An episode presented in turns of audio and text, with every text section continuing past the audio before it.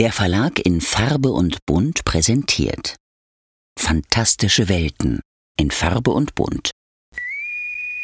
Planet Trek FM ist ein Podcast von planettrek.de. Die ganze Welt von Star Trek und darüber hinaus.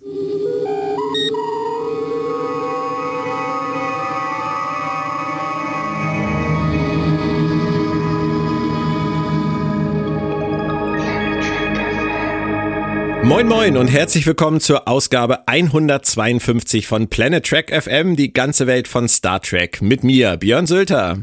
Und mir, Claudia Kern. Hi Claudia. Hi Björn. Hm, schade, ich dachte, wir drehen es heute mal um. Es hat nicht funktioniert. Oh, verdammt. Du siehst, ich bin so auf Autopilot, ich merke das nicht mal. Heute geht's endlich weiter mit der Besprechung neuer Episoden von Star Trek Lower Decks. Ähm, wir möchten die dritte Staffel jetzt gerne durchziehen, bis Star Trek Strange New Worlds im Dezember via Paramount Plus auch in Deutschland an den Start geht.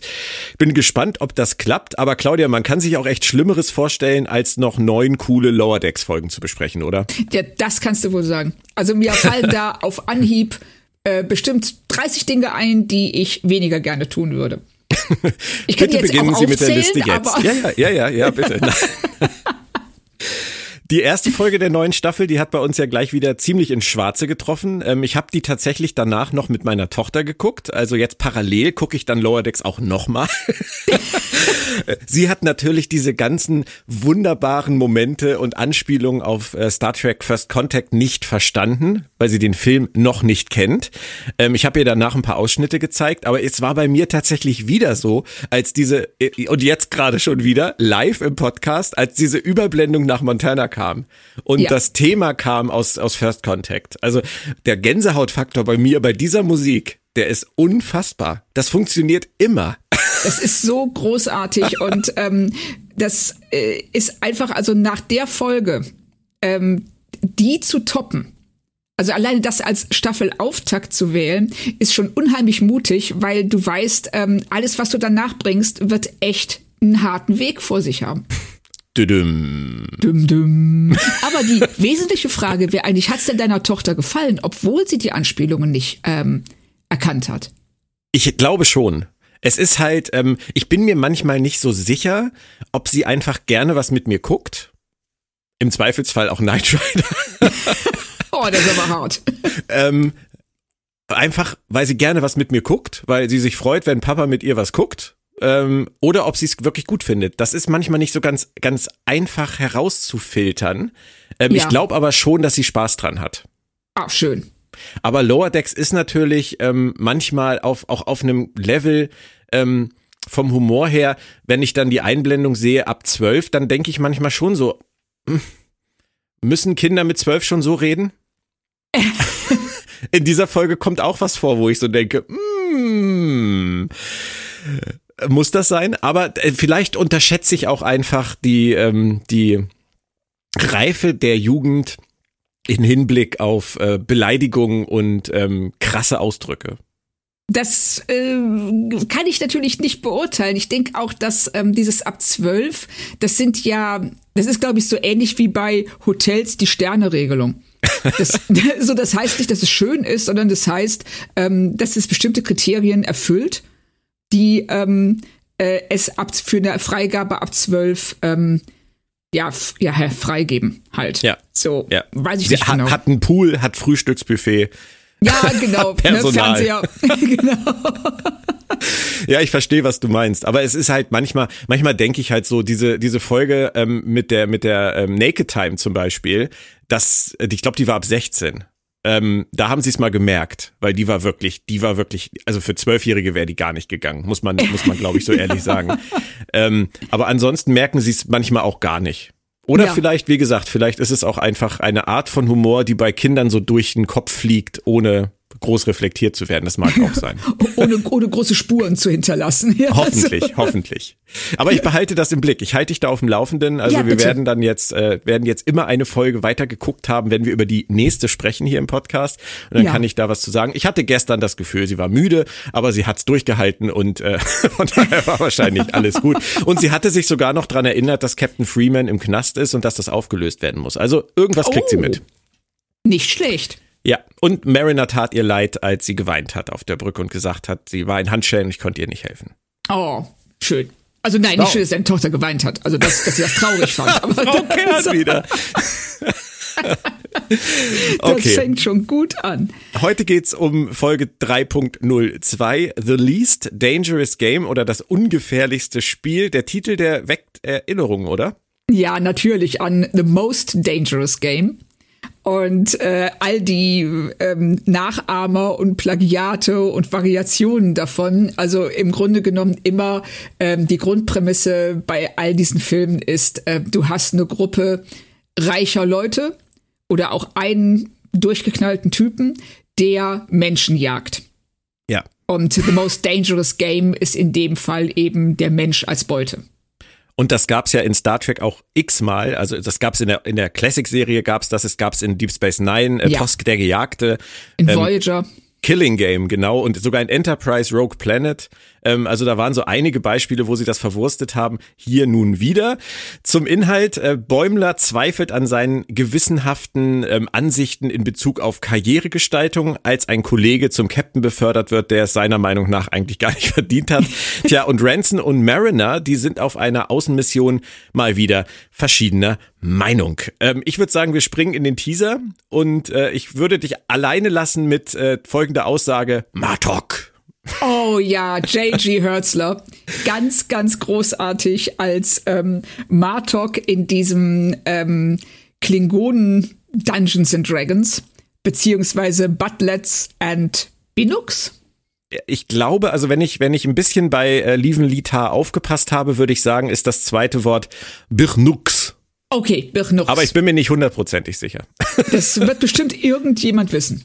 Ja. Ähm, und ähm, ist natürlich eine Anspielung auf das VHS Star Trek Spiel. Krass. Das kennst du ja, auch. Ja, selbst, selbstverständlich. ja, äh, äh, Klingen Challenge oder so? Ja, Wie hieß irgend, das? irgendwie, irgendwie so. Auch. Ja. Das ist aber auch schon Asbach, ne? Ist das nicht auch ja. schon 30 Jahre her? 90er, auf jeden Fall. Ja. Und ähm, da ich, also ich fand es erstmal auch mit dem, äh, mit den Würfeln und den Figuren und ähm, dem Rollenspiel, was die da hinlegen und, und dass ja. ähm, Bäumler diese extrem schlecht sitzende Klingonenmaske trägt. Sowas, das war schon richtig geil. Ja. Fand ich auch wirklich großartig. Auch all die Verweise darauf, dass das von den Ferengi produziert wird. Ja, genau, dass das, dass das so ein Rip-Off ist und nicht, und nicht legal lizenziert. Ja. so nach dem Motto, dass Martok dafür Zeit hat. Nee, nee, nee, nee. Genau, das ist gar nicht. nicht. Genau, das ist einfach nur ein Deepfake von seiner Stimme und die Ferengi, die ähm, hauen es halt illegal raus. Und dann gibt's noch Sequels und DLCs und alles Mögliche. Großartig. Also das, das ist, das ist wieder so der Punkt, für den man äh, Lower Decks einfach lieben muss. Ja, ist dir, ähm, sind dir die Strichmännchen an der Wand aufgefallen? Ja, die habe ich nicht verstanden. Erklär sie mir bitte. Äh, das sind die vier Strichmännchen an der Wand und drüber steht Sequoia. Und das ist ja das Shuttle, was sie ständig reparieren müssen. Und das stimmt. ist also praktisch Team Sequoia. Wenn ich jetzt richtig ausgesprochen habe. Bestimmt, äh, bestimmt besser, als ich es je gekonnt hätte. Aber na, auch sehr schön. Aber das ist gut. Da, da hätte ich dich eh noch nachgefragt. Ah, okay, dann konnte man das ja klären. Ähm, ich bin auf jeden Fall bei Tandy. Sie hat das so schön gesagt. Endlich mal wieder alle chillig zusammen. Das ist gar ja. nicht so oft der Fall bei Lower Decks. Nee, stimmt, weil sie ja ähm, dazu neigen, was sie hier auch wieder machen, ähm, so die pärchenweise loszuschicken.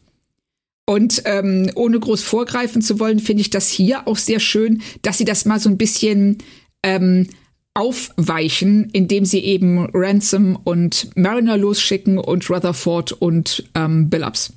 Genau, das, das machen sie jetzt und das haben sie ja auch angekündigt, dass sie da ein bisschen dynamischer diese Pärchen ähm, bilden wollen. Wobei diese Ransom-Mariner-Sache, äh, die haben sie ja angeteasert in der ersten Folge, dass genau. sozusagen Ransom jetzt die Mutter von Mariner ist und sich um sie kümmern soll. Ich habe mich äh, schon am Ende der ersten Folge gefragt, wohin das gehen soll und ich habe mich auch tatsächlich, als das hier zur Sprache kam, am Anfang der Folge, habe ich mich auch wieder gefragt. Du hattest wahrscheinlich auch keine wirkliche Idee zu dem Zeitpunkt, oder?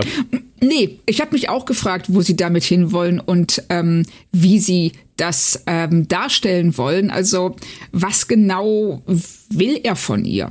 Ja. Und ähm, das finde ich jetzt auch ganz interessant, was dann daraufhin in der Folge passiert. Und dann gibt's noch die Info, dass ähm, der Bolianer äh, Vendum Captain geworden ist von der Inglewood, was äh, Bäumler ziemlich äh, aus der Fassung bringt. Und da sind wir wieder bei Bäumlers Problem. Welchen ja. Weg geht man in der Karriere? Den riskanten oder den sicheren? Das ist ja auch das durchlaufende Thema dieser Folge. Mich hat's ein bisschen an Tapestry aus TNG erinnert. Auf jeden Fall, das dachte ich auch. Und er, ähm, sie unterstreichen das ja auch direkt dadurch, dass dann im Spiel Martok ihn fragt so, hey, du könntest die und die Abkürzung nehmen durch die Höhle des Todes oder aber du, du gehst den normalen Weg weiter. Und er sagt, ich bin doch nicht bescheuert und nimm die Abkürzung. Klar gehe ich den normalen Weg und wird dann ja direkt angegriffen. Also was im Grunde genommen nur sagt, auch wenn du etwas für sicher hältst, heißt es nicht, dass es das ist. Und egal welche Pläne du machst, letzten Endes ist Leben unberechenbar.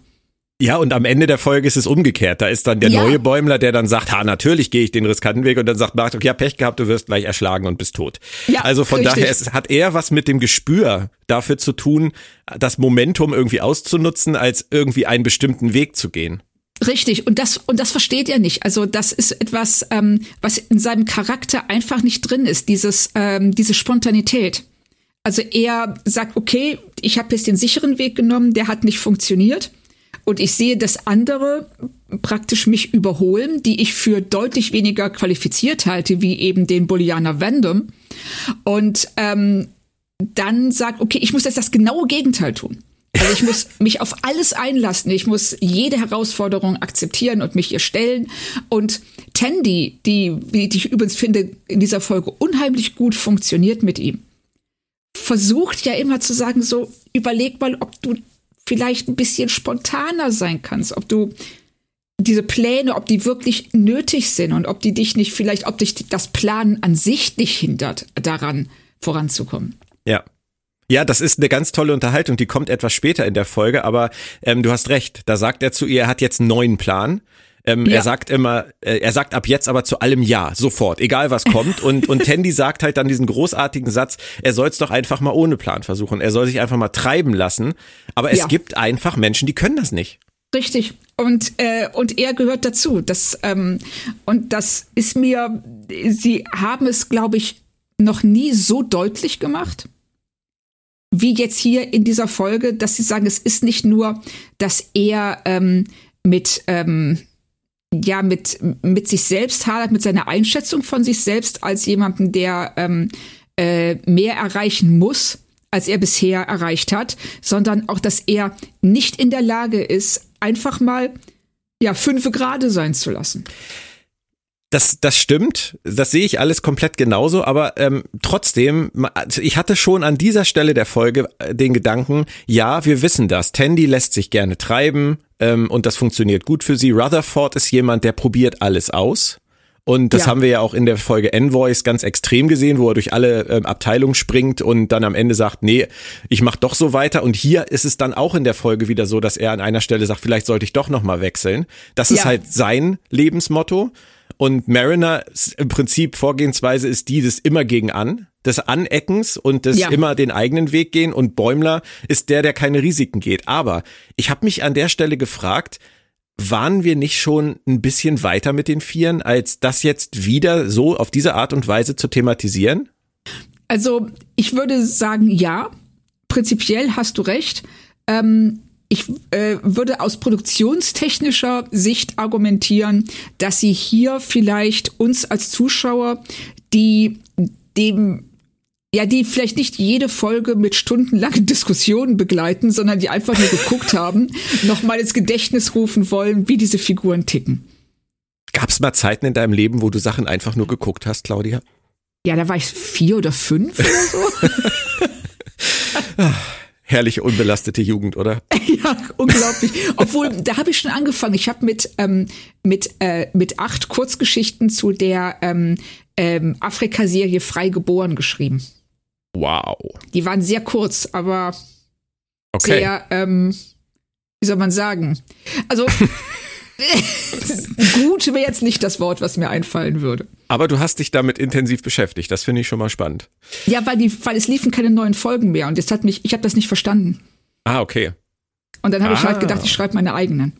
Tja, okay, dann wissen wir, wo es herkommt. Ich habe auf jeden Fall auch schon mal drüber nachgedacht, jetzt, wenn ich Lower Decks mit, mit meiner Tochter gucke, ja, sie einfach mal zu fragen, ob sie den Podcast dazu hören möchte. Aber ich habe ehrlich gesagt Angst vor ihrem Blick gehabt. Weil die kann ähnlich gucken wie ich. Das ist äh, nicht oh. gut. Oh, okay, ja, ich verstehe, was du meinst. Das, ähm, da könnte man natürlich auch, ähm, also ich sag mal, ähm, vielleicht sollte sie noch ein bisschen warten. Ja, ja, ja, ja, definitiv. Für uns sollte man immer noch ein bisschen warten, bevor Ja. man mit uns anfängt.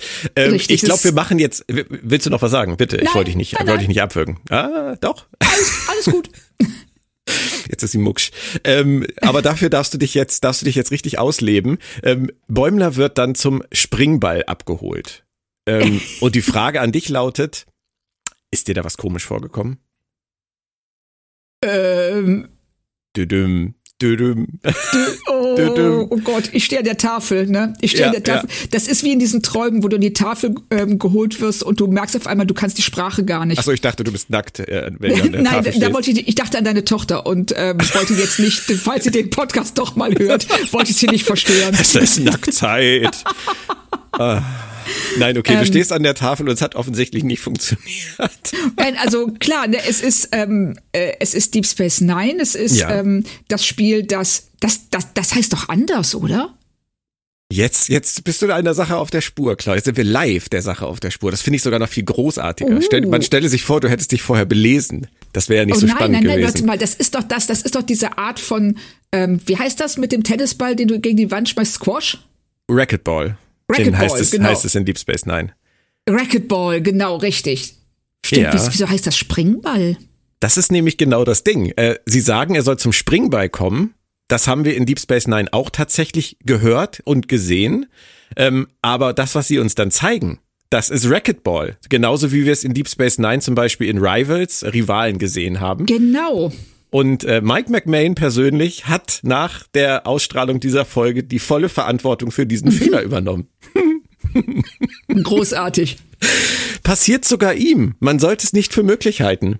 Mir war es tatsächlich, als ich die Folge gesehen habe, habe ich kurz gezögert da an der Stelle. Aber ich habe so ein Vertrauen in ihn, dass ich gedacht habe, meine Erinnerung täuscht mich. Ja. Das Und- kann nicht sein, dass Mike McMahon sich irrt. Und, nee, und ich ähm, glaube, das ist das, was uns auch manchmal passiert. Wir sind uns einer Sache sicher, hauen's raus und gucken's nicht nach. Ja, richtig. Und ich glaube, du er war so, einfach Springball. Klar, es ist Springball. Genau. Das ist doch auch in Babylon 5 gibt's doch auch ähm, einen Dialog, in dem ähm, eine Figur sagt, ich weiß gar nicht, ich glaube, es ist äh, Garibaldi, der ähm, sagt, dass Jack the Ripper im Londoner West End gemordet hat. Ja, Und es war natürlich das East End. ja. Und ähm, dann hat JMS nach der Ausstrahlung der Folge, als alle Leute gesagt haben, so, ähm, das stimmt jetzt aber so nicht, irgendwie versucht zu erklären, dass es einen Polarsprung gab auf der Erde. Ja. Und dass es seitdem Osten ist Westen und Westen ist Osten. Und hatte aber die Nachricht nur beendet mit, oder anders, anders gesagt, ich habe echt Mist gebaut, tut mir leid. ja, in dem Fall war es Mike McMahon. Es ist ja auch nicht schlimm, ähm, Nein. aber es ist, es ist ungewöhnlich. Stimmt. Das Ist uns so noch nicht also- aufgefallen. aber, aber cool, dass es, ähm, das, ähm, äh, hast du's, du, du hast es gemerkt, oder? Äh, Ich, mir kam es komisch vor, ich habe es dann nachgelesen. Ah, okay, alles Weil ich, klar. ich weil, hatte irgendwie, ich hatte irgendwie Springball, hatte ich eine ganz asse, andere Assoziation und ich musste halt an die, wir haben es ja nun auch gerade hinter uns mit DS9, mit Rivals, mit Richtig. dem, mit dem Match von O'Brien und Begier, dem jungen Herausforderer gegen den alten Champion. Und Ja. das sah da halt, äh, das war halt Racquetball und das war genau das gleiche, was sie da jetzt auch gezeigt haben. Also deswegen habe ich es nachgelesen, aber das ist jetzt auch keine große Kunst. du meinst lesen. Das, das So nachzulesen ist sich. auch keine große Kunst. Von daher, setz dich wieder hin, Claudia. Du, der Tafeldienst ist vorbei. Ähm, Schex äh, leitet einen Chor mit bajoranischem Trauergesang. Das hat mich echt fertig gemacht. Das, also das ist für mich eins der Highlights der Folge. Wenn, ähm, wenn du da, die stehen ja alle nebeneinander und du hörst nur noch so diese letzten wirklich klagenden Töne und alle stehen da und es laufen ihnen die Tränen übers Gesicht und die sind völlig fertig. Und, und Bäumler hat was gefunden, was er kann. Das ist doch ja. schön. Und vor allen Dingen schön ist ja auch, dass sie darauf kommen, dass er das kann, weil er so großartig schreit in den, äh, in den Racquetball-Szenen. Ja. Und dann sagt so, ey, das hast du so toll gemacht. Und Bäumler dann ja, ach, du meinst, ich habe gut gespielt? Und er dann so, nee, aber du kannst super schreien. Möchtest du nicht Klagegesänge mit uns Bajoranern singen? Also Jamie Lee Curtis hätte er bestimmt auch genommen. Oh ja, könnte ich mir vorstellen. Fall. Oder Neve Campbell. Die Ja. konnten das eigentlich auch immer ziemlich gut. Auf jeden Fall fand ich das großartig und auch alleine diese Reise, auf die er da geht, dass er zu allem Ja sagt, ähm, die geht ja noch weiter. Und da war ich dann ein bisschen enttäuscht, denn er wird dann in den Aktkurs Ölmalerei äh, eingeladen. Davon haben wir gar nichts gesehen. Nee, richtig. Eigentlich eher was für Erwachsene. Aber Claudia, wir sind extrem weit gerade vom, vom Pfad der Tugend abgekommen. Ähm, ich glaube, wir müssen uns mal um die, um die Mariner-Handlung kümmern. Die sollen da Richtig. irgend so merkwürdigen Volk äh, helfen bei der Reparatur ihres ähm, Fahrstuhls. Orbitallifts. Orbitallifts ist das bessere Wort. Und ähm, Billups und Rutherford dürfen runter und genießen erstmal das Leben, während Ransom irgendwie versucht, Mariner eine Lektion zu erteilen. Ähm, hast du an der Stelle verstanden, was er von ihr will? Ähm, ja, schon. Ähm, ich wusste an dem Zeitpunkt nicht, äh, zu dem Zeitpunkt noch nicht, ob ich das gut finde. Okay, warum? Also, dass er, ähm, ja, dass er absichtlich sagt, so, okay, ähm, ich schicke jetzt die Leute, die es eigentlich können, runter auf den Planeten, wo sie was machen sollen, was sie nicht können. Und äh, währenddessen machen Mariner und ich hier oben etwas, das wir auch nicht können. Und da war ich mir nicht so sicher, ob er da nicht, um Mariner eine Lektion zu erteilen, nämlich du musst tun, was dein Vorgesetzter dir sagt, ob er ihr nicht stattdessen ihr, also ob er nicht ihre Ansicht, dass die Vorgesetzten äh, keine Ahnung haben und sie mehr weiß als die und deshalb selbstständig entscheiden muss, ob er, ob er nicht diese Ansicht durch sein unlogisches Verhalten untermauert. Ja. Das fand ich nämlich auch. Und ich fand Ransom noch nie so inkompetent wie hier. Richtig. Das, Also das, ähm, ich bin, ich bin mir auch nicht so ganz, äh, ich bin mir auch nicht so ganz sicher, ob sie ihm, ähm, nee, lass uns da später drüber reden, Ja, ja. weil ähm, da kommen ja, ja noch so ein paar Sachen und ähm, wo das ja auch noch extremer wird und ich habe da so, so ein, zwei Gedanken zu, aber ich bin mir nicht sicher, ob die stimmen. Okay, dann lass uns noch kurz vorher ähm, das, was mit Bäumen da passiert, aus dem Weg räumen. Der gerät an ein Alien, das ihn jagen will. Da sind wir jetzt beim Ja. Most Dangerous Game und Least Dangerous Game. Ähm, Und Predator. und, und Predator, stimmt. Ähm, für den Moment jetzt so, diese Jagd, die sich da abspielt, äh, fand ich jetzt abgesehen davon, dass wir Cetacean Ops mal wieder sehen, jetzt irgendwie auch nicht so toll, muss ich ehrlich sagen. Es hat mich jetzt nicht gekickt. Also ich fand's ganz schön gemacht. Es ist ähm, also erstmal äh, die Delfine, die sich darüber beschweren, dass ähm, Bäumler mit seinen Straßenschuhen in den in, in, in ihren Pool springt und mit einem unglaublich angepissten Gesichtsausdruck hinter. Ich habe da tatsächlich angehalten, weil ich das so lustig fand. ähm, das, äh, das fand ich gut und ähm, auch die Begegnung mit Captain Freeman. Ja, stimmt. Ne, die ist wirklich schön, vor allen Dingen, wenn dann ähm, K-Ranch oder Crunch, der, der, der Alien, dann eben kurz anhält und sich bei ihr für die Mimosas bedankt und, und, das, nette, und das nette Mittagessen. Also das war schon schön und natürlich auch, dass sie die ähm, Predator-Musik anspielen. Das ist mir zum Beispiel nicht aufgefallen. Das so, oh, Sehr gut, Das Frau tun sie aber. Gut. Das, äh, ich glaube dir das komplett, aber es ist mir nicht aufgefallen. Predator habe ich aber tatsächlich auch nur einmal geguckt und das war wahrscheinlich auch vor 30 Jahren. ah, der Film ist cool. Ich habe den letztens noch mal gesehen, bevor ich mir den Prey angesehen habe. Ah, okay. Ja, sollte man manchmal für als Vorbereitung für sowas tun, da hast du recht. Ja, Hab ich nicht. Ähm, aber lass uns zurückkommen zu Ransom und Mariner. Also genau Yes. genommen geht's bei denen doch um die Frage, ob man Befehlen vertraut oder sein eigenes Ding macht. Also im Prinzip habe ich gedacht, vertraue dem System Teil 2. Ja, richtig. So, das, ähm, äh, ja, vertraue dem System, aber Mar ähm, Ransom ist eben nicht das System.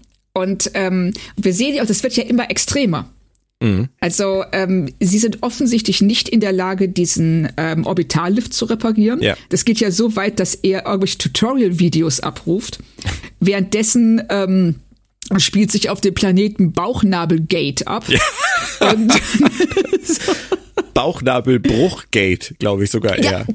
Genau, richtig. Und, ähm, und, das, und, die, und, und die beiden sind eben auch nicht dazu in der Lage, das zu machen.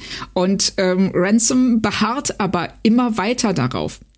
Und ich habe mich da auch gefragt, bis zu dem Punkt, irgendwann knickt er ja dann ein, was ich auch wirklich gut finde. Aber ähm, Ja. Ja, äh, ja, aber das ist so, ja, also er zwingt sie im Prinzip dazu, wieder das zu tun, was sie immer tut. Und Ja, damit, richtig. dass er sich so inkompetent verhält. Aber das ist genau, das ist genau das, was mich stört. Sie machen hier im Prinzip das gleiche wie in der ersten Folge. Vertraue dem System. Ja. Sie machen es aber anders, indem sie das System hier als inkompetent darstellen und Mariner zwingen, Richtig. anders zu, anders zu handeln, als sie eigentlich vor einer Folge gelernt hat. Und damit Richtig. finde ich, ist diese Folge irgendwie für, für Ransom, für Mariner, ein bisschen auch für, für Bäumler so ein Rückschritt. Das ist wie so eine Lost Episode Mitte zweiter, äh, zweite Staffel. Das ist, das ist ganz, ganz komisches Gefühl. Ich finde das auch. Also ähm, ich, also ich habe es mir ein bisschen schön geredet mit dem ähm, mit dem Ansatz zum einen, dass ähm, Ransom schon aus dem Grund auf der Cerritos dient und nicht auf der Enterprise. Und ähm, ich glaube, dass dieser Grund ist tatsächlich, dass er ähm, seine, also er tut sehr viel mehr für Captain Freeman, als er tun sollte. Freeman sagt zu ihm, du machst das so und so. Die muss dir gehorchen, auch wenn es Schwachsinn ist. Und sie muss lernen, dass sie ihre eigene Meinung unterordnen muss, der ihres Vorgesetzten, weil sie vielleicht nicht so viel weiß wie der. Stimmt. Ne, das ist der Ansatz. Und er übertreibt es. Er geht einfach zu weit. Ja. Und Mariner macht diesen Skydive, den, äh, wie hast du ihn genannt? Star Trek. Ja. Himmelsfahrstuhl bin ich schon wieder in der falschen Orbitallift. Das war so. Himmelsfahrstuhl. Ähm, Auch schön. Hoch zum Heiligen Vater. Nein, ähm, das, du hast es schon gesagt, es erinnert uns natürlich an Star Trek von 2009. Da waren es Kirk, Zulu und Ozen, die an dieser Orbitalplattform da arbeiten und dann diesen Ja. Skydive machen. Ist eine der wenigen Referenzen in dieser Folge, da werden wir nachher auch noch zu kommen.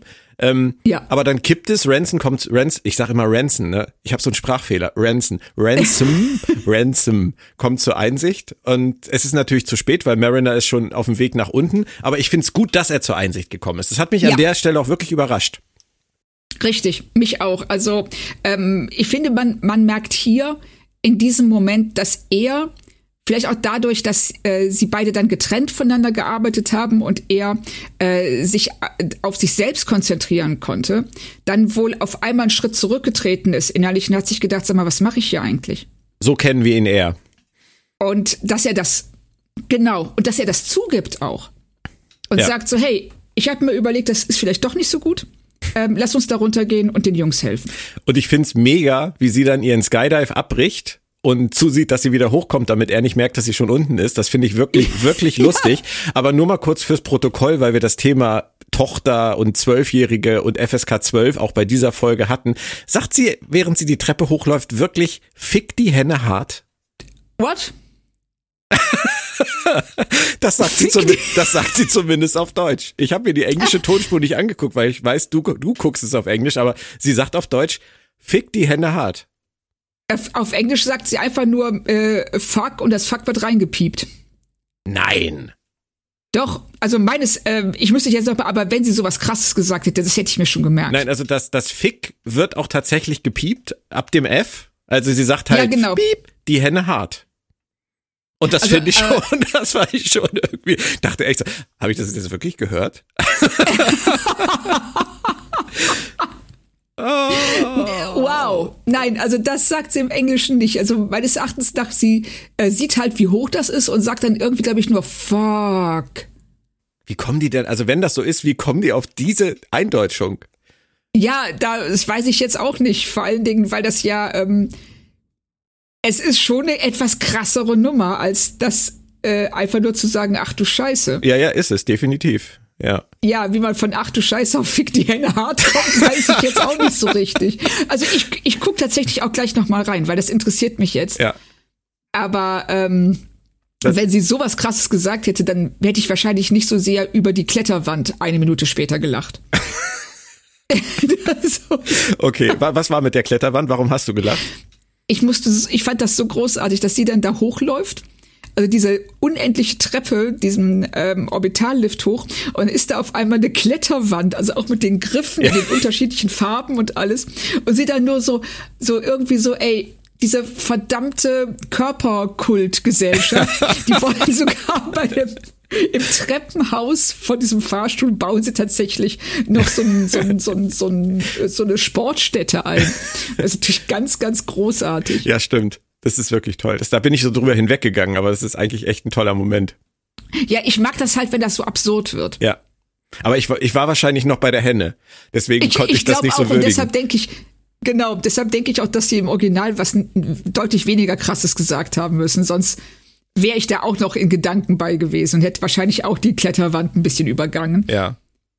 Ja, total, total schräg. Das ist so wie früher, also wenn es so ist, wenn es so ist, ist es so wie früher ähm, in den mit den äh, 70er, 80er Jahre Filmen in Deutschland, die so lustig eingedeutscht wurden. Ich denke oh. an Terence Hill und Bud Spencer, ja, wo du, ja, genau. wo du ja einfach auch das Problem hattest, dass die häufig ähm, im Italienischen nur irgendwie einen ganz kurzen Satz gesagt haben. Also Terence Hill hat irgendwie nur gesagt und ja. am Deutschen haben sie daraus gemacht, ey Alter, nimm die Würstchen und komm jetzt endlich, du Penner. Und ja. das hast du halt, das hast du halt nur machen können, weil die Kamera vorher von Terence Hill weggeblendet hat und sie dann einfach den Synchronsprecher haben weiterreden lassen. Richtig. Aber hier wäre es ja gar nicht nötig, weil erstens, wenn sie nur ein Wort sagt, selbst wenn es ein langes ist, aber sie ist eine animierte Figur und ähm, dann musst du da ja nicht Fick die Henne hart vier Silben drauflegen. Ne? Also und dann noch, noch das Hart hinterher. Also fick die Hände hätte schon gereicht, aber das Hart, also wirklich, das ist, das ist super lustig. Das ist völlig absurd. Wir werden das, wir werden das in den Kommentaren klären, was ja, sie im Englischen Fall. sagt. Zurück zu Bäumler, der ist immer noch auf der Flucht und bekommt dann Rat über sein Tablet von Martok, was ich super geil fand. Ähm, und dreht total auf, macht einen auf Kriegsbemalung und will sich jetzt wehren, kriegt direkt einen Speer ins Herz und äh, Cranch macht ein Selfie. Ja, und das fand ich auch. Äh, also äh, man sieht es ja ähm, schon lange, lange kommen. Also ne, der Titel teasert es schon an, The Least Dangerous Game. Nee, doch, The Least Dangerous Game. Dass es eben bei weitem nicht das ist, was wir glauben. Aber ich finde es trotzdem toll, was Martok zu ihm sagt. Wenn er sagt so, lass nicht zu, dass deine Feinde dich definieren. Ja. Und das ist vom Prinzip her schon ein guter Ratschlag.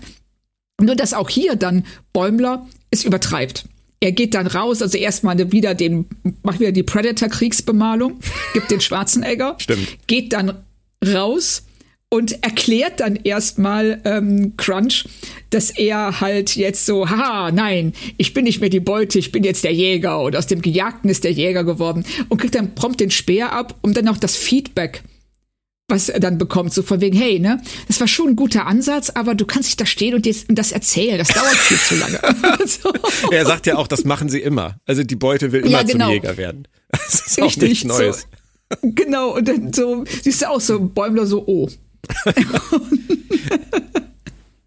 Haben wir das auch abgefrühstückt. Ähm, ich bin mir bei solchen Sachen, du weißt das, ich bin ja immer die Spaßbremse bei Lower Decks, wenn es um sowas geht, immer nicht so sicher, ob mir das drüber ist, wie er da mit dem, mit dem Speer in, im Herz äh, oder in der Schulter liegt. Und das ist alles so völlig normal. Das ist ja immer so mein, ja. mein, da versucht mein interner Star Trek Realismus-Sensor mir zu sagen, ähm, Wäre wär manchmal schön, wenn ich diese Welt auch an solchen Stellen etwas mehr glauben könnte, als ich es hier tun kann. Weißt du, was ich meine? Ja. Ähm, ja, wobei ähm, ich es schon äh, so weit akzeptieren kann, dass äh, er erstmal in dem Moment unter Schock steht. Ja, natürlich. Na, so, also man, äh, ich finde, ähm, äh, Lower Decks in 99 Prozent der Fälle geben sie dir genug an die Hand, dass du sagen kannst, ähm, selbst wenn ich im ersten Moment denke, so, mh, mm, so richtig glaubwürdig ist das nicht, können sie, ähm, kannst du es dir schönreden. Ja. Das, da fällt mir jetzt wieder Tom Paris ein, wie er Bäumler ähm, fertig macht auf der Brücke, weil er denkt, er ist ein Kazon. Ähm, ja. Wo wir ja damals gesagt haben, das war für uns dann wirklich mal drüber. Ja, das war es auch, das stimmt. Und äh, mir fällt halt auch aus der ersten Folge wieder ein, wie Mariner, als ihre Freunde zu ihr kommen auf die Brücke, um ihr zu helfen, sich die ganze Zeit mit ihnen minutenlang prügelt. Wo man dann erst ja. im Nachhinein durch ihren Zusammenbruch merkt, was das für eine krasse Nummer für sie emotional ist. Aber trotzdem Richtig. diese Prügelszene halt im ersten Moment halt völlig unsinnig und unmotiviert wirkte. Ähm, ja. Das ist so manchmal, das ist, aber ich glaube, das liegt bei mir halt wirklich daran, dass ich diese Art von Serie eigentlich ja, wie wir festgestellt haben, gar nicht gucke. Und ähm. Futurama zum Beispiel als einzige Animationsserie ähm, in, diesem, in diesem Humorbereich, die ich mag, finde ich tatsächlich auch größtenteils zahmer. Ja, schon, schon, das stimmt. Also das, ähm, äh, da ist auch die Welt ist eine andere. Ja, Also ich denke, was wir hier ähm, ähm, öfter haben, ist eine Diskrepanz zwischen dem, wie wir die Star Trek-Welt wahrnehmen und äh, der Handlung, die Lower Decks uns darin zeigt und auch die Figuren, weil die sind natürlich alle mal mehr und mal weniger überzeichnet. Na, was ja auch einfach zum Genre dazugehört. Aber dadurch, dass wir eben bestimmte Dinge mit Star Trek an sich verbinden, klafft da schnell so eine Schere auf. Mhm. Also die hast du halt bei Futurama nicht, weil die Welt schon auf solche Figuren ausgelegt ist. Genau.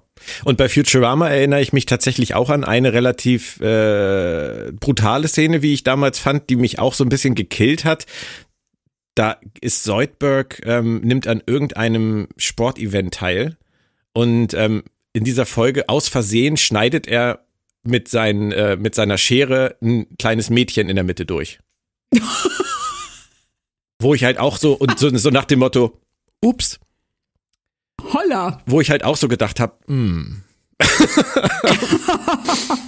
Ja, das hätte ich jetzt auch vielleicht eher in einer anderen Serie. Ja, das dann, dann, doch lieb, dann doch lieber Fick die Hände hart, muss ich sagen, als das. Ja. Aber das ist vielleicht einfach bei mir, wenn sowas, wenn sowas passiert, ist das bei mir immer so ähm, die Grenze, wo es bei mir dann halt irgendwie drüber geht, wo ich dann so denke, mm, mm, mm, nö, ist jetzt nicht meins. Ja. Aber letztendlich stört's mich ja auch nicht. Weder hier noch in den anderen Folgen. Außer das mit Tom Paris. Das fand ich wirklich blöd. Ja, das mit, das mit Tom Paris hat mich auch gestört, weil es, ähm, ich kann es bis heute nicht nachvollziehen. Nee, nicht, nicht in dieser Intensität halt, ne? Richtig. Ja. Also das Prinzip schon, Ja. dass er das macht, aber ähm, dann hätte nach dem, spätestens nach dem dritten Schlag hätte, hätte er aufhören müssen. Das ist halt eher so wie bei Tom und Jerry. Und das, Ja, genau, das genau. Assoziieren, da hast du wieder genau recht mit deinem Punkt von eben. Es ist halt Tom Paris und ähm, Robert Duncan McNeil kommt zurück, um ihn zu sprechen. Und es ist das erste Ja. Mal, dass wir ihn sehen seit dem Ende von Voyager.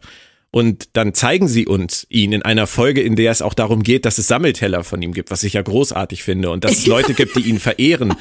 Aber dann wird Genau. uns halt dieser Typ gezeigt, der sich wirklich wie ein mega Assi-Arsch benimmt in dieser Szene. Ja. Und das finde ich dann weder Paris noch Voyager noch äh, Robbie Duncan McNeil gegenüber fair.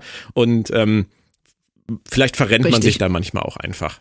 Keine Ahnung. Ja, ich, ich denke auch. Also sie fanden das hier gerade, ähm, ich glaube auch, weil ähm, äh, Tom Paris halt so eine positive Figur ist und der Robert Duncan McNeil eben auf Conventions auch super nett rüberkommt. Ja. Fanden sie, glaube ich, diese, dieses, das so umzukehren, fanden sie, glaube ich, für sich lustiger, als es für uns als Zuschauer ist. Passiert. Ähm, wir kommen zurück Genau. zu Ransom mit M. Ähm, er schlägt dann jetzt auch den Skydive vor, was natürlich Mariner, nachdem sie jetzt gerade diese Tortur hinter sich hat, nicht lustig findet. Ähm, man beachte auch ihre wunderschönen Schweißflecken überall. Äh, nicht Ja, schön. genau. Aber wir sind dann jetzt wieder bei Vertraue dem System, vertraue der Sternenflotte, zumindest im Sinne von irgendwann, selbst wenn sie mal fehlgeleitet agieren, wie Ransom, kommen sie dann doch wieder zur Besinnung. Ja, und das ist ja dann auch was, was ähm, gleich tatsächlich noch aufgegriffen wird. Wenn ähm, sie ähm, in der wirklich großartigen Szene, wo die, ähm, wo sie auf die Herrscher des Planeten treffen. Können wir das bitte würdigen, wer die Herrscher Ja, dieses bitte. Planeten sind? Bitte. die, die, die Herrscher dieses Planeten sind also ein telepathisches Baby, ein ähm, intelligenter Computer mit der Nummer 355. Wenn die eine Bedeutung hat, dann kenne ich sie nicht. ja. und ein sprechender Vulkan. Ich finde übrigens schön, wie sie es im Deutschen gelöst haben. Es ist ein psychotischer Babyanführer. Finde ich auch, finde ich auch sehr hübsch. Ja, ist natürlich völlig, völlig, völliger Unfug. Also, ich meine, psychotisch würde ja bedeuten, dass er geisteskrank ist. Ja. Klingt in der Stelle So. einfach lustig. Klingt, klingt natürlich super. Und ich finde auch geil, wenn der Ransom sagt so, wow, das ist aber jetzt echt schnell sehr kompliziert geworden. und dieses Baby ihn nur anguckt und sagt, ähm, äh, wagen Sie es etwa, unser, äh, unser Regierungssystem zu kritisieren? und Und der Vulkan dann noch erklärt, dass es halt ein System ist von Checks and Balances. Also eins, das ne, so ähm, Gewaltentrennung. Ja. Und das ist einfach ganz, ganz großartig. Und da kommt ja auch dieses Checks und diese Gewaltentrennung. Das ist ja auch, wo dann äh, wir wieder zurück sind bei Vertraue dem System. Weil Ransom ähm, baut hier Scheiße. Und wenn er nicht ähm, von selbst auf die Idee gekommen wäre, ähm, dass er zu weit geht und dass er jetzt eingreifen muss, dann hätte Mariner die Möglichkeit gehabt, ihn schlicht und ergreifend anzuzeigen. Ja. Weil Stimmt. das, was er hier macht, das ist ähm, schon äh, er, ja, es geht deutlich über das hinaus, was man normalerweise als Offizier tun sollte. Man könnte sagen, es ist besser gemeint als gemacht. Ja, ja, ja, genau. Ist auch sehr schön. Es wird sehr kompliziert, hast du gesagt, mit dieser, mit dieser Dreifaltigkeit da äh, bei deren Regierungssystem. Aber Ransom hat kein großes Problem damit, die Sache zu regeln. Und ich glaube, wenn man, wenn man so einen Körper hat wie er, dann macht man das auch einfach immer so. Der macht sich einfach nackig. Ja, der, der, das klassische Kirk-Manöver. Ja. Er reißt sich einfach das Hemd vom Körper. Ja. Und ähm, sagt dann ja auch so unheimlich weise Sachen, wie, ähm, das sagt er, glaube ich, irgendwie ständig. Ähm, wir sind alle von verschiedenen Welten, aber wir sind nur ein bisschen verschieden. so, was willst du damit sagen? Das, Naja, er denkt sich halt die Worte, äh, die Worte, die verhallen ein bisschen neben seinem Körper. Also wenn. du meinst neben seinen Lava, ähm, was, was sagen sie im Original? Äh, äh, auf, äh, auf Deutsch, im Original sagen sie Lava-Tubes zu seinen, äh, zu seinen Muskeln. Ja, sowas ähnliches sagen sie da, sagen sie im Deutschen tatsächlich auch. Das hat mich ein bisschen. Also nichts mit bisschen, Händen. Bitte? Also nichts mit Händen. In dem Fall nichts mit Händen. Nee, aber sie haben tatsächlich im Deutschen einen Ausdruck benutzt, den ich ein bisschen schräg fand. Aber wenn es im Englischen Lava-Tubes sind, dann wundert es mich nicht, dass es im Ah. Deutschen auch ein bisschen schräg äh, rüberkam. Ähm, aber er kann sich ja darauf verlassen. Also im Zweifelsfall, wenn sein Kopf nicht mitmacht, wenn, wenn sein Intellekt nicht mitspielt, äh, er hat immer noch ähm, andere Vorzüge unter seiner Uniform. Das ist schön zu wissen. Es gibt dann noch das Abschlussgespräch, Mariner Ransom. Und auch da muss ich sagen, auch wenn vieles lustig ist, was passiert, hat's viel gebracht. Ähm, ja. Ich weiß es nicht. Ja, schon. Also, ähm, ja, hm. Es ist so 1b, Also ne? Es ist eins, das ist so die kurze Ergänzung von Folge 1. So, so ja, kann's auch laufen. Richtig. Das, ähm, äh, hier finde ich eigentlich am interessantesten, wie, ähm, wie Mariner dann wirklich nett zu ihm ist und sagt so, hör mal, du warst toll da unten. Du hast das ganz toll gelöst. Und er das nicht annehmen kann. Ja, kann er schon, als sie raus ist. Genau, er macht es erst, als sie raus ist. Und du merkst auch, am Anfang ist er nett zu ihr und dann dreht er das sofort, weil er sich wahrscheinlich daran erinnert, was Captain Freeman zu ihm gesagt hat. Sei nicht nett zu der, sondern sei tough und zeig ihr, wer der Boss ist. Und ähm, dann äh, sie damit aber richtig vor den Kopf stößt, was er, glaube ich, auch gar nicht so sehr realisiert wie wir. Stimmt. Mhm. Ja, es ist halt, es ist halt so ein bisschen die Frage für mich, was Mariner jetzt aus diesen beiden Erlebnissen von Folge 1 und Folge 2 lernen soll.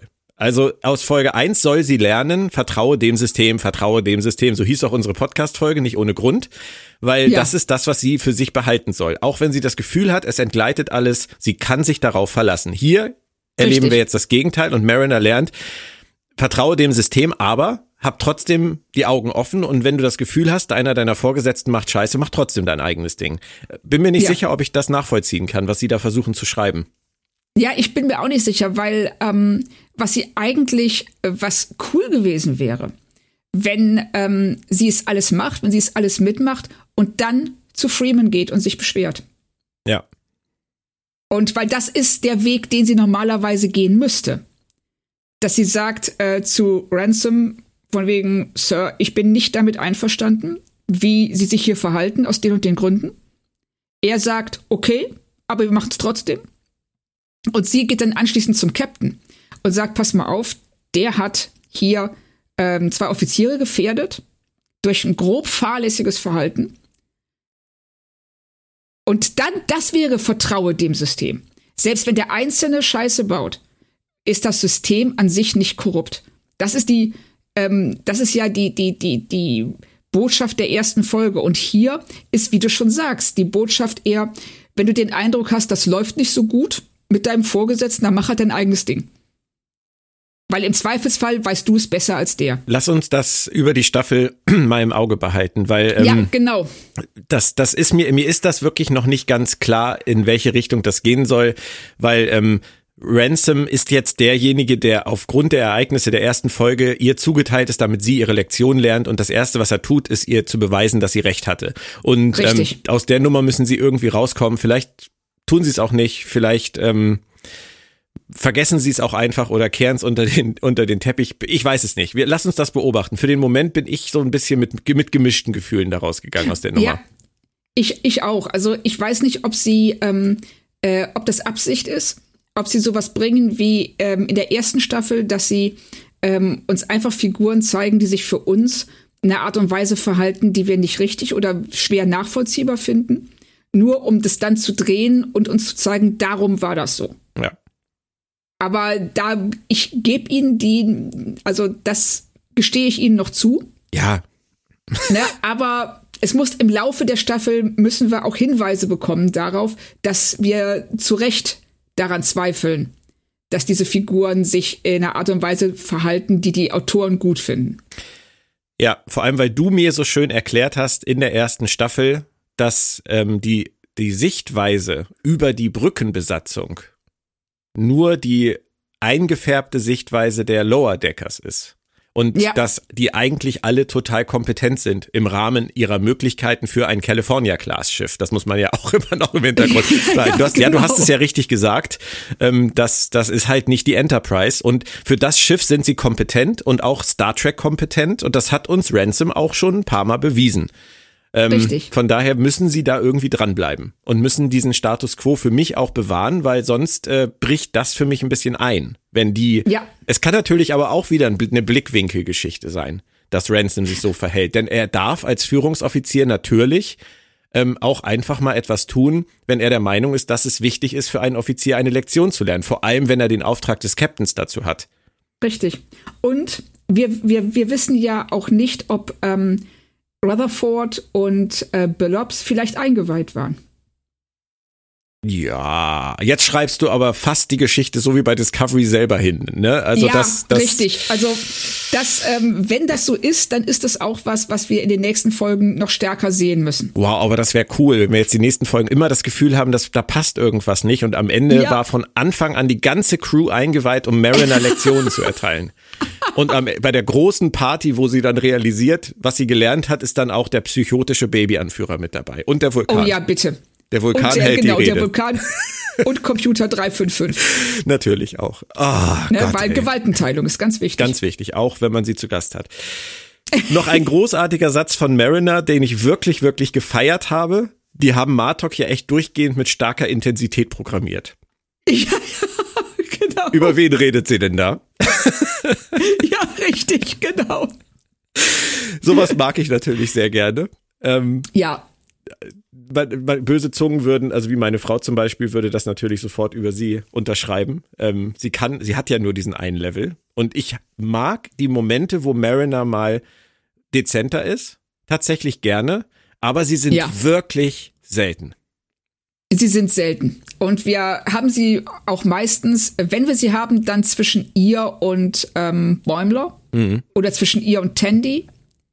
Also ähm, sie, sie ist eigentlich fast immer, weil sie so auf Krawall gebürstet ist. ja. Und auch, ne, und auch bei allem entweder einen, einen persönlichen Angriff wittert oder Inkompetenz.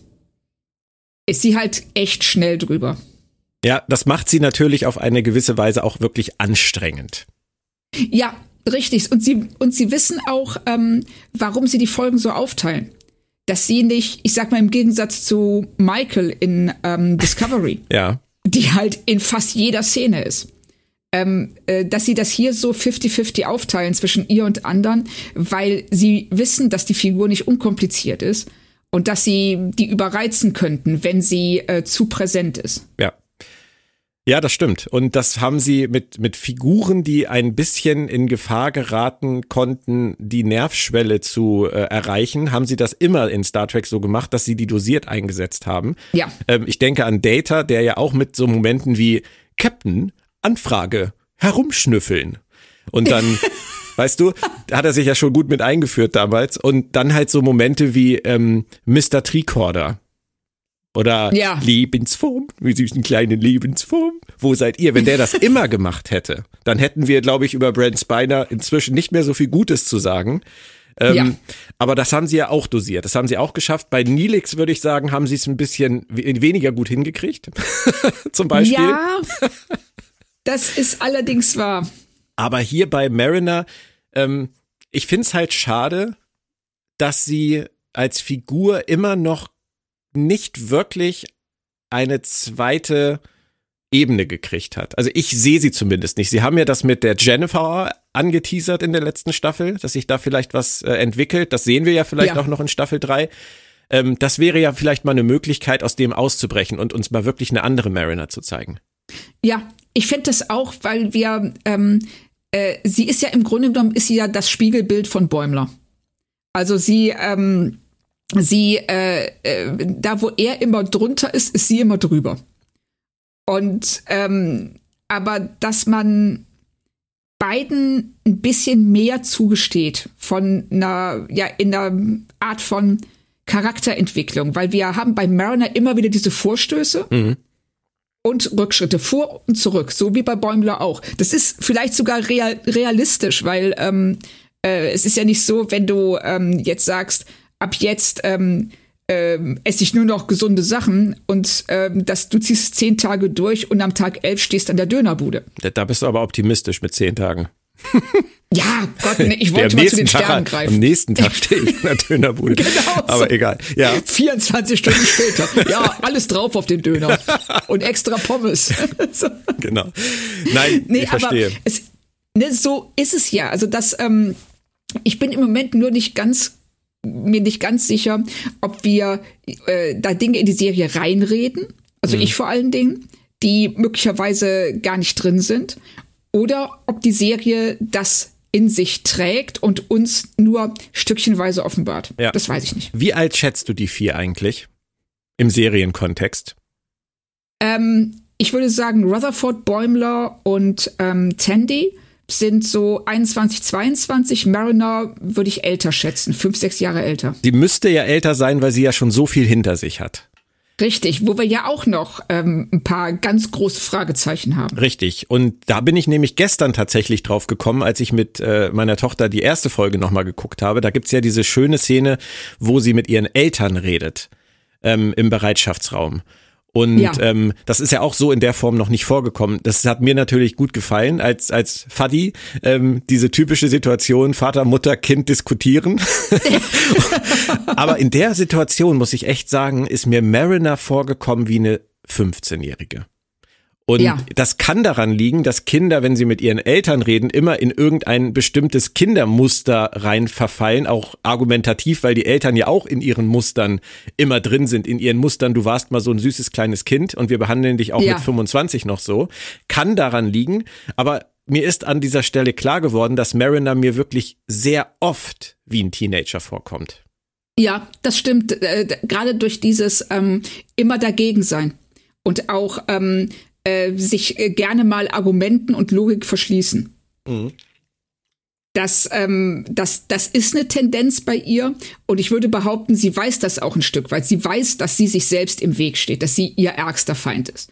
Aber wie ähm, viele andere kommt sie da auch nicht so einfach raus. Und ähm, ich hoffe, dass sie ihr jetzt hier auch wieder ein bisschen mehr Entwicklung zugestehen. Ja, und da sind wir wieder bei meinem Satz von vorhin. Ich glaube nämlich vom Gefühl her sagen zu können, dass wir schon weiter waren. Also gerade in der Folge, wo es auch ähm, um äh, ihre Mutter ging in der in der letzten Staffel, ähm, die äh, Crisis Point, ähm, die erste Folge Ja. mit äh, mit der Reise durch die Kinogeschichte. Ähm, da hatte ich wirklich am Ende das Gefühl, dass sie einen ganzen Schritt aufeinander zugegangen sind und dass Mariner wirklich was über sich gelernt hat. Und sie sollten für mich auch wenn es eine Animationsserie ist, ähm, sollten sie für mich nicht zu oft diesen Status quo wieder zwei Schritte zurücksetzen, um eine Geschichte erzählen zu können, die sie erzählen wollen. Das finde ich nicht nur, also das finde ich auch in anderen Serien anstrengend. Ja, ich äh, gebe dir recht. Das ist was, ähm, woran sie arbeiten sollten. Schon allein deshalb, weil es ähm, den Figuren gegenüber respektvoller ist. Ja. Und, ähm, und eben auch, wenn wir als Zuschauer, wenn wir solche Fortschritte sehen, wir ähm, eben nicht das nächste Mal frustriert werden, weil ähm, alle Beteiligten so tun, als ob das nie passiert wäre. Ja. Und am Ende bleibt uns dann jetzt nur zu sagen, wenn man dann immer weiterspielen will, fehlt eigentlich grundsätzlich das Extension Pack, das es nur, nur auf dem, auf dem Ferengi Schwarzmarkt gibt, mit genau. Schwarzmarktsteuer und so weiter und allem drum und dran. Großartiges Ende für diese Folge. Ja, super. Und ich würde sagen, wir sind beim Fazit angekommen. Also erstmal ähm, erstmal das generelle Fazit. Ich habe gleich noch ein, ein Bonusthema, aber erstmal so hau raus. Also generelles Fazit, ähm, jede Folge wäre, äh, hätte Probleme gehabt, nach dem Staffelauftakt irgendwie groß zu punkten. Ähm, sie haben hier was erzählt, was sie, ähm, wie du schon gesagt hast, ähm, in der früheren Staffel eigentlich besser hätten erzählen können, weil wir alle den Eindruck haben, dass die Figuren weiter sind als das, was sie uns hier jetzt gezeigt haben. Für sich, äh, ich habe mich sehr gut unterhalten. Aber ich fand auch den, den, den, den Predator-Teil witzig. Ähm, aber es bleibt so ein bisschen die Unzufriedenheit zurück, dass wir Figuren sehen, die wir eigentlich schon anders eingeordnet hatten. Und dass wir eben noch nicht wissen, wohin die, die Reise mit Ransom und Mariner führen soll. Und deshalb gebe ich mal mittelmäßige drei von fünf. Bin ich bei dir? Drei von fünf gehe ich mit. Ähm, es ist so ein bisschen ein Phänomen, was wir bei Lower Decks eigentlich so in dieser Form noch gar nicht hatten. Es ist eine dieser typischen Star Trek Folgen. Ich will jetzt auch nicht sagen neueren Star Trek Folgen, weil die gab es auch früher, aber es ist ein Phänomen, das uns in den letzten Jahren häufiger aufgefallen ist. Jede Episode hat immer ihre Momente. Man kann sich immer irgendwas rausziehen. Auch bei Picard und bei Discovery gibt es tolle Momente. Aber in, in vielen Fällen hält das Gesamtkonstrukt dann nicht zusammen. Und das habe ich tatsächlich hier das erste Mal so richtig bei Lower Decks auch empfunden. Dass, äh, mhm. äh, dass sie gute Ideen hatten, aber sie haben es einfach nicht in eine in eine coole Story von vorne bis hinten gießen können. Das ist so das, was mich ein bisschen stört, aber man kann sich trotzdem an dem Rest erfreuen. Und ähm, vielleicht liegt das an etwas, äh, was auch irgendwie bei dieser Folge mir so ein bisschen ins, ins Bewusstsein gedrungen ist, nämlich, dass diese Episode, das habe ich vorhin schon angesprochen, so wenig Referenzen aufweist. Ja, das stimmt. Das ist mir tatsächlich auch aufgefallen, weil ich sitze normalerweise echt mit dem ähm, äh, mit dem Notizblock in der Hand sozusagen äh, vor den Folgen, um äh, nicht die ganzen Anspielungen bis zum Ende der Folge vergessen zu haben. Ja. Und hier hatte ich tatsächlich nur zwei Sachen aufgeschrieben. Genau, Martok und Skydive. Genau. Und Predator, aber das ist ja keine Star Trek-Referenz. Stimmt, ja, und, und noch den Hinweis von Ransom darauf, dass die Arbeit in der Sternenflotte aus mehr besteht, als ähm, jede Woche Aliens mit Hubbeln auf der Nase zu begegnen. Gut, kann man, kann man nehmen, aber ich meine, es ist kein Vergleich zu, du hast es gesagt, zur ersten Folge, wo man schon alleine die, die Anfangssequenz mit dem, ähm, mit der, mit der Nachrichtensendung und dem Lauftext unten sich dreimal anguckt, um auch alles ja, mitzukriegen. Richtig. Also, genau. das, das wirft eine Frage auf für mich, nämlich, ähm, Viele Fans haben über die letzten Jahre gesagt, Lower Decks müsste irgendwann auch zu einer eigenen Identität finden und Episoden machen, die sich auf ihr eigenes Serienuniversum beziehen und nicht darauf sich verlassen, mit Referenzen um sich zu hauen, damit die Leute sagen, guck mal, wie schön. Fühlen wir uns alle wohl. Das ist so eine Kritik, die ich immer mal wieder gelesen habe. Und dass die Hoffnung besteht, dass die Serie halt so zu sich findet, dass sie das zwar als, als Tool benutzen oder als Feature behalten, aber es auch schaffen, ihre eigene Serie auf ihre eigenen Füße zu stellen. Und vielleicht ist das hier der erste Versuch gewesen, das zu tun. Okay, also ähm, jein, ähm, also ich würde argumentieren, dass die Serie äh, von Anfang an eine eigene Identität hat. Also sie ist, sie, sie steht auf eigenen Beinen. Klar, sie ähm, bedient sich unglaublich viel Referenzmaterial und ähm, hat einen Riesenspaß damit. Mhm. Auch für uns alle. Aber die Geschichten an sich würden zu 90 Prozent auch ohne die Referenzen funktionieren. Also die Referenzen sind, ich sag mal, der Zuckerguss auf der Torte. Und wäre jetzt, würde, würde ich so sehen, dass es hier nicht so ist. Ähm, ja, ich denke, du hast recht. Ich denke, sie wollten gucken, ähm, können wir Witze, sind wir genauso witzig, wenn wir äh, weniger uns, also wenn wir uns weniger auf die Serien und Filme stützen, die wir bisher in dem Universum gesehen haben. Aber für sich genommen, die, das liegt ja nicht, dass die Geschichte für uns nicht so gut funktioniert, liegt ja nicht daran, dass sie sich nicht ständig auf irgendwas beziehen sondern die, wir, uns gefällt einfach nicht so richtig, wie sie mit den Figuren umgehen.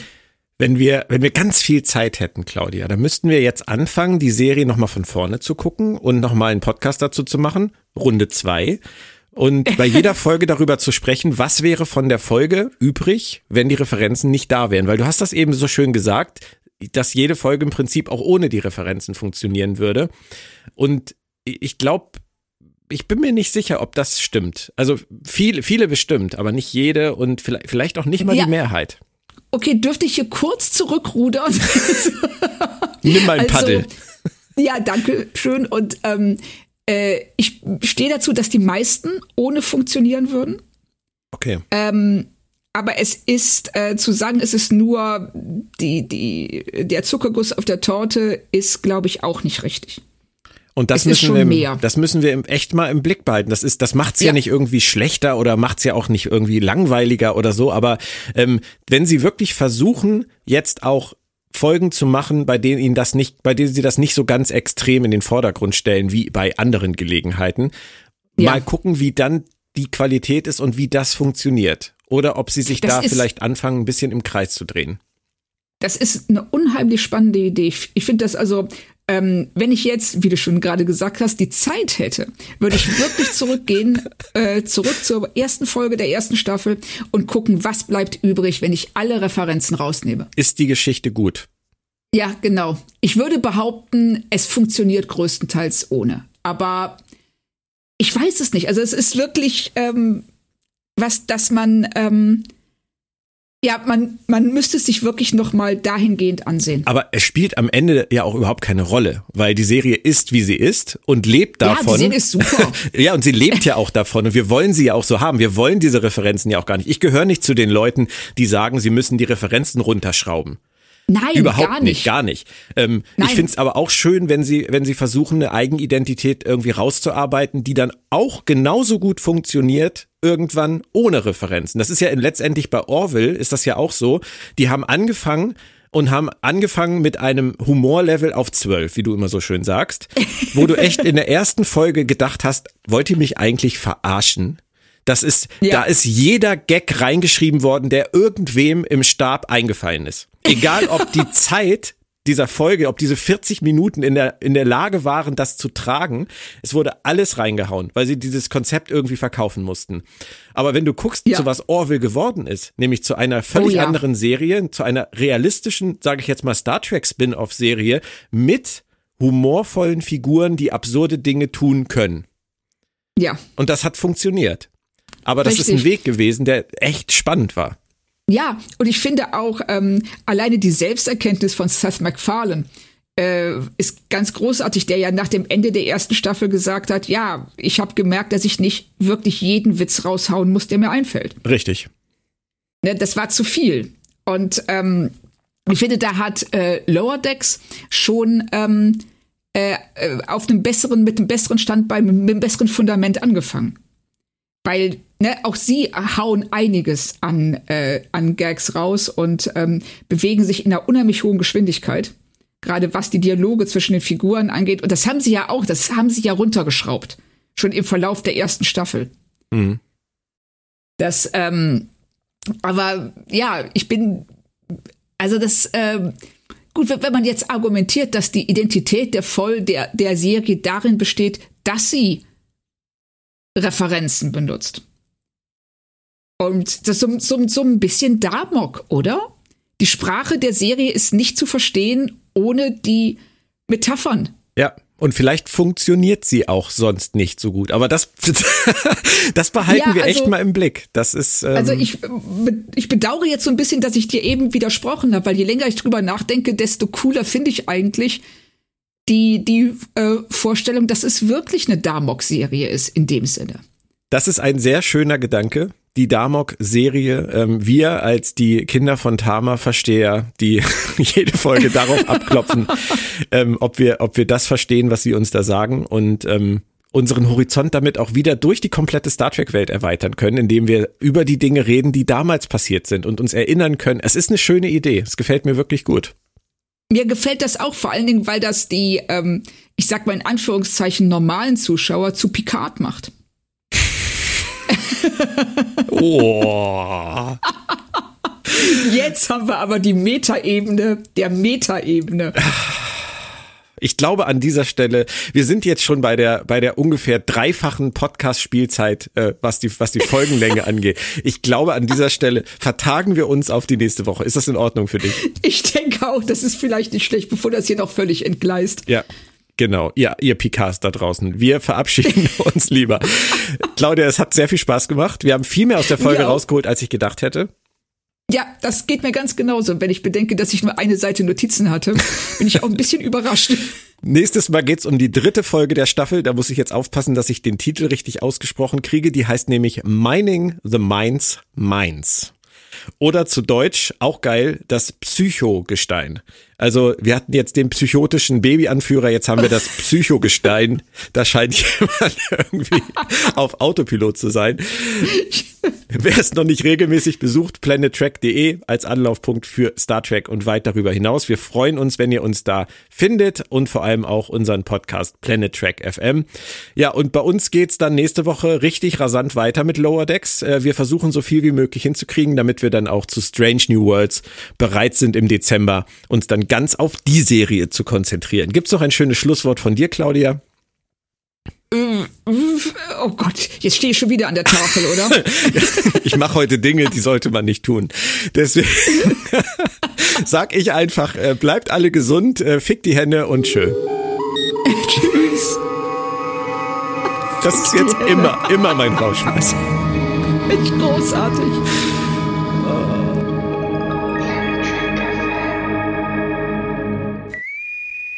Planet Trek FM ist ein Podcast von planettrek.de. Die ganze Welt von Star Trek und darüber hinaus.